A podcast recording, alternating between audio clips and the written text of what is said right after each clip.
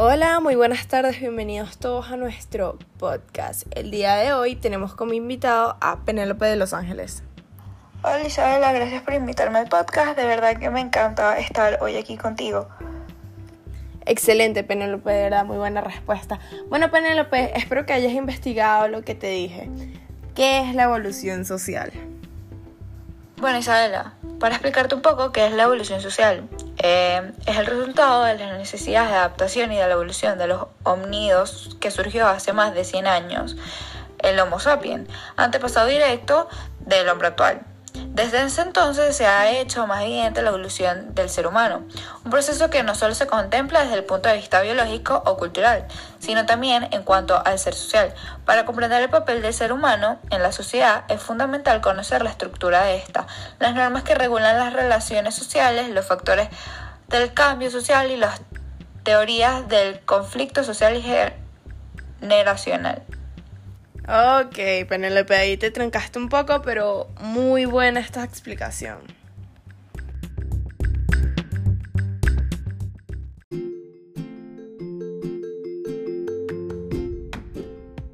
Bueno, ahora que estamos hablando de más evoluciones, ahora dime cuál es la evolución del lenguaje.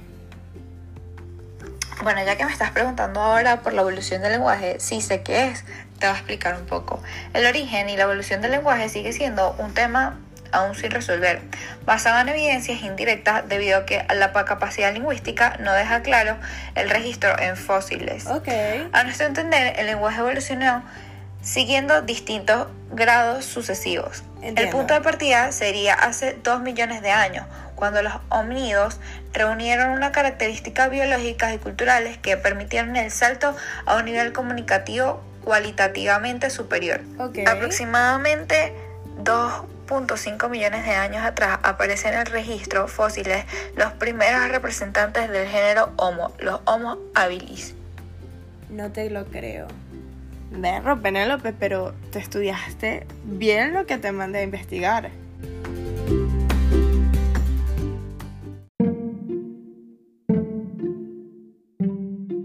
Ok, Penélope, ahora te voy con la última pregunta del día. Esta, de verdad que no te la vas a esperar. ¿Cuál es la evolución de la agricultura? Bueno, ya que me estás preguntando por la evolución de la agricultura, Claro. te puedo decir que comenzó en el periodo neolítico. Las actividades depredadoras como la caza y la recolección fueron sustituidas poco a poco por otras de carácter productivo como la domesticación de animales y el cultivo de la tierra. Así las sociedades fueron abandonando el nomadismo Ajá. poco a poco para convertirse en sedentarias y productoras de alimentos. Oriente Central, principalmente Mesopotamia y Egipto, es la zona geográfica denominada creciente fértil, Claro. en la que aparecen los primeros signos de neolitización, cambios en la manipulación de la piedra y surgimiento de la primera agricultura y ganadería. Berro, Penélope, pero tú andas aquí súper informada, pues aquí me tienes impresionada. Si me quieres hacer alguna pregunta, estoy abierta.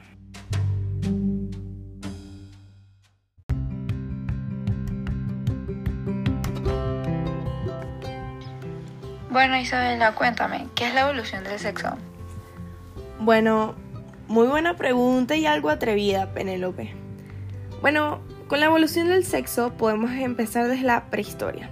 Era considerada una forma de conservar la especie por más años, la promiscuidad no era común y no había límites para el sexo, ni reglas que impidieran las relaciones entre los hombres y las mujeres. En la época del Renacimiento, época en la cual el desarrollo del pensamiento del hombre da un cambio trascendental, se da una corriente de desarrollo intelectual y artístico.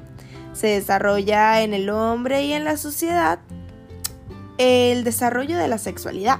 O sea, se empezó a hablar un poco más de la sexualidad y eso. Ok, ahora en el siglo 1500 y 1800 se conoce como la época victoriana y salen muchos factores a la luz. La masturbación era considerada mala y causante de epilepsia. El pensamiento religioso era dominio familiar. Y para la mujer el sexo debía ser un requisito. Ahora en la actualidad todo ha cambiado más de esos años. Este periodo se convierte en la época de liberación de la mujer. La mujer está en, el mismo, en la misma escala del hombre, los hombres y las mujeres se preocupan más por sus habilidades sexuales y las dos guerras mundiales aumentaron persimidad, o sea, aumentaron más que la gente tuviera más relaciones sexuales. Podemos concluir que el sexo ha pasado de ser algo muy sagrado por algunas personas e indispensable, así como también algo obligado, o a ser algo placentero y no con mucho valor de estimación como lo era antes.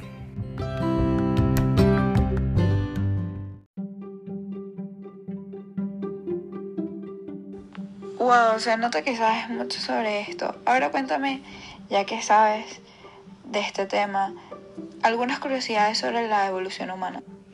Bueno, ok, Penélope, aquí sí me agarraste medio desubicada, pero te puedo decir que el primer cromosoma humano sintético fue creado en 1997 por científicos estadounidenses. De segundo, te puedo decir, el virus del ébola mata a 4 de cada 5 humanos a los que les infecta. El cuerpo humano hay 96.560 kilómetros de vasos sanguíneos. O sea, tú de verdad puedes creer que nosotros tengamos 96.560 kilómetros de vasos sanguíneos en nuestro cuerpo. De verdad que no. También puedo decir que una célula sanguínea tarda en 60 segundos en completar su recorrido por el cuerpo. Qué locura. Y un último dato importante, se transmiten más gérmenes dando la mano que besando.